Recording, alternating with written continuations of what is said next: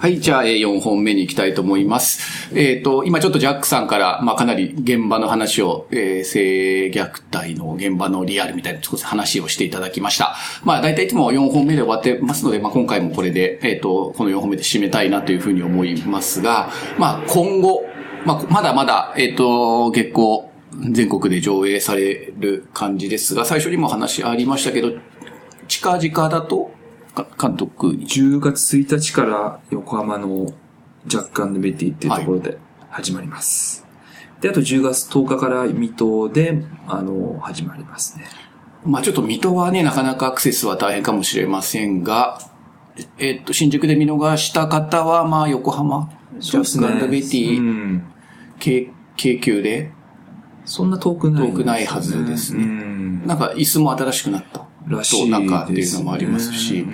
見やすい環境で、まあさっき言った音響とか味わうんであれば、若干ドベティに行っていただく感じですかね。ね映画館で見ていただきたいです。うん、まあ、ジャックさん、えっ、ー、と、何かこれからの、より見てもらうためのなんか、知恵というか、なんかその辺はどうですか？そうですね、あのまあ、今見ていく中でその先ほど出ましたけれども、あの家族のね、全体のその揺れっていうところの中での影響っていうところが、あの、まあ、もちろん映画に描かれているから先も含めて、非常にまあ、あの、気になるところですし、まあ、それぞれの人生が、まあ、どうなっていくのかなっていうことに関して、まあ、こういうね、傷ついた体験の中で、まあ、結局、まあ、あの、まあ、主人公も小さい時のいろんな体験も含めて、あの、まあ、繋がっているっていうところも考えるとですね、一つ一人の人生にどう繋がっていくのかなっていうのが、あの、まあ、今出てきた議論もそうですけれどもね、うん、あの、まあ、考えさせられるものかなというふうに思ってますが。わかりました。まあ、ジャックさん活動範囲が、まあ、神奈川あたりというふうに伺っておりますので、まあ、この横浜上映に、何かしらね、こう、今こう喋った以上は、せ、あれですね、一人でも多く見てもらうべく、少し、ジャックさん貢献、一緒に拡散しませんかね？そうですね。はい、あの本当にまあ子供のね、福祉とはいえいろんな方々と、まあつながりがね、まあ出てきていますし、まあ子供のね、施設とかそういった関係だけでなく、まあ普段ね、あのやっぱり学校とか保育園とか、いうふうな、あの方々ももちろんそうですし、えー、まあもしこういったね、少しあの法律的な話となれば、あの、まあ当然事件化ってことになると警察とか検察とか、まあ裁判所っていう話もあるでしょうし、えー、先ほど出た医療っていうことになるると、まあ、病院の方々とか、まあ、いろんな形でこう、キャッチするとか、関わっていくっていうのは、まあ、あの、まあ、子供の部分だけででも、まあ、ありますし、あの、いうことの中では、そういった方々、支援者の方々も、あの、非常に、まあ、あの、関係していくかなと思います。あの、こういったね、重たいというか、あの、うん、いうことってつい、否認したくなってしまったりとか、あの、逆に大騒ぎしてしまったりするということで、うん。うん、あの、先ほど聞き取りの話も出ましたけど、中にはですね、最初担任の先生に打ち明けると、学校の中ででは、学年主任が聞いて、また生徒指導の先生聞いて、うん、最後は校長先生も聞いてというふうな形で、そんな中で子供が、あの、話を引っ込めちゃったり、あれはなかったよって言った、ああ、子供の言ってることは信用できないっていうふうなことでの、まあ、証言の信用性の問題があるので、まあ、先ほどの面接なんか、なるべく一回であの、やりましょうっていうのが、子供の、まあ、あの、負担を軽減するっていう意味からも、あと、まあ、あの、しっかりと証拠をね、残していくっていうことからも、あの、影響もあったりするので、まあ、その辺のですね、発覚見つけてから、こう、どう、あの、つなげていくかとか、ああいうことの中ででも、あの、非常に、まあ、大事な部分なのかな、と思いますし、支援者自身の、こう、傷つきとかですね、いうことも多かったり、往々にして、方針のね、ズレとか、いうこともあるので、もう、ぜひこういったことを考えていく、まあ、支援者側も、あの、一緒にね、これを機に考えられるといいのかなと思いますけれども。この作品見てね、語り合うっていうか、はい、まあなかなかね、守秘義務の問題とかあるから、その、事例事例語るのはなかなか難しいですけどね、こういう映画みたい、映画を題材にしてみんなでこう支援者同士も語るっていうのは、まああってもいいいいですよね。それに対するリアリティは、ちゃんと月光には含まれてるっていうのは多分もう皆さんからの声は、承認済みなので、そうですね、みんなで横浜で見て、ね、こ語るような場があったりとかしたらいいかもしれないですね。はい。まああのね、くしくも、まあ、ね児童子供の福祉的に言うと、10月はオレンジリボン月間ってね。あ、10, あ10月、10 10 11月、月。10月でしょ？でこれ ?11 月 ?10 月のような気がするけどな。ごめん、不正解でごめん。えっと、オレンジリボンとかね、ね。子供の虐待を、防止を取り組んでいきましょうっていう全国的な運動がある月間なので、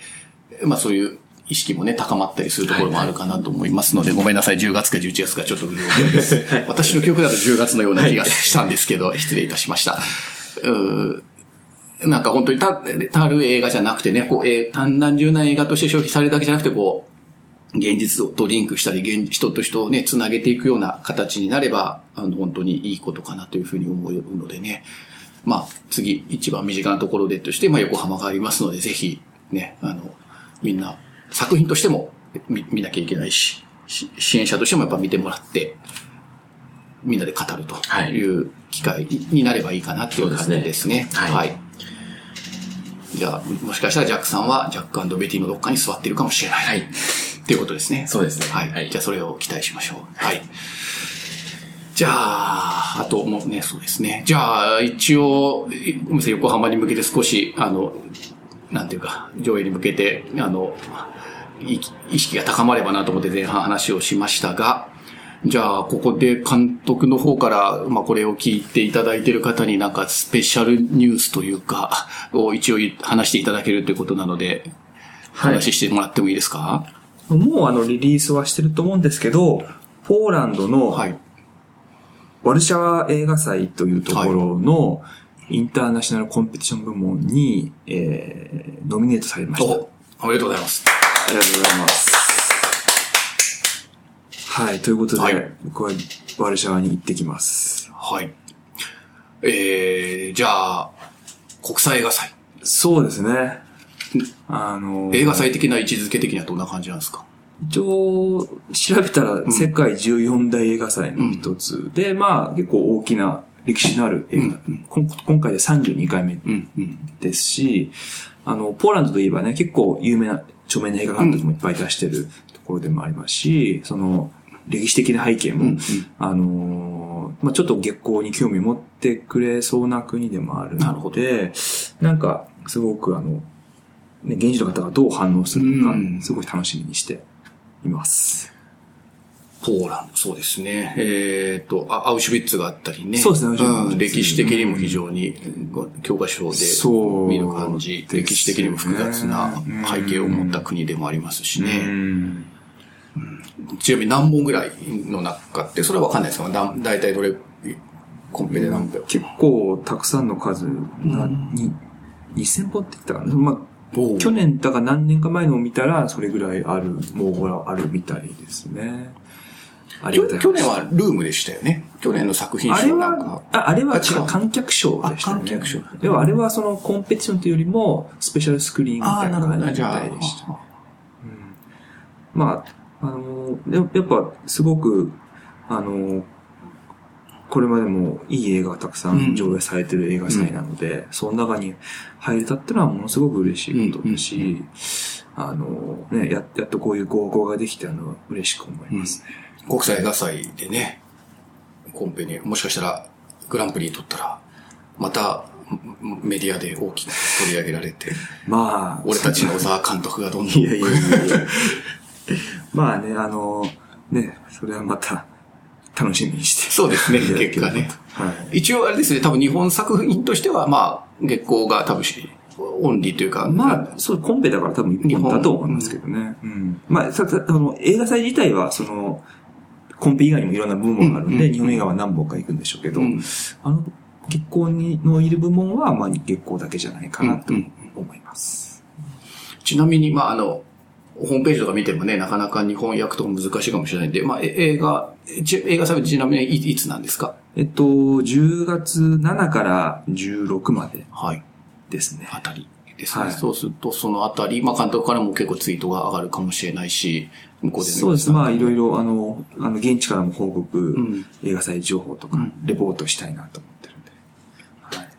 じゃあ、まあ本当に、ほやほやのニュースをそう最後に語っていただいて。ですね。あの、ありがたいことに、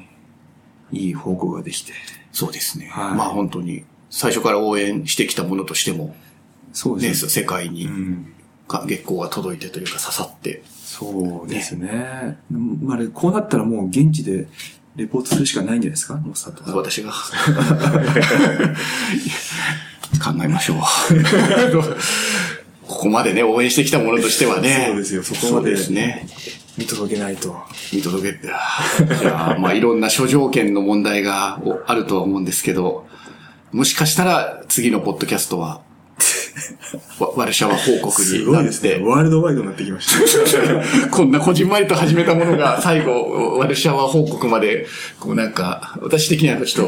と、ね、本当に不思議な感覚ではありますが、まあもし監督がそう言っていただいて、まあいろんな条件が、かさ、ね、うまく重なり合うんであれば、まあ、あの具体的な調整に、ね、入りたいというふうに思います。検討してください。はい。ありがとうございます。